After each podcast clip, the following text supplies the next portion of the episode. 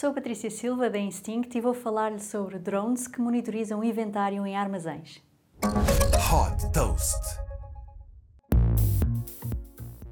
Fundada em Boston, nos Estados Unidos, a Corvus Robotics desenvolve drones que têm como missão monitorizar prateleiras e manter o registro do inventário disponível nos armazéns. Tudo isto sem qualquer intervenção humana e com grande rapidez. Equipado com câmaras, o Corvus One circula pelos corredores e vai recolhendo imagens e detalhes sobre tudo o que está nas prateleiras.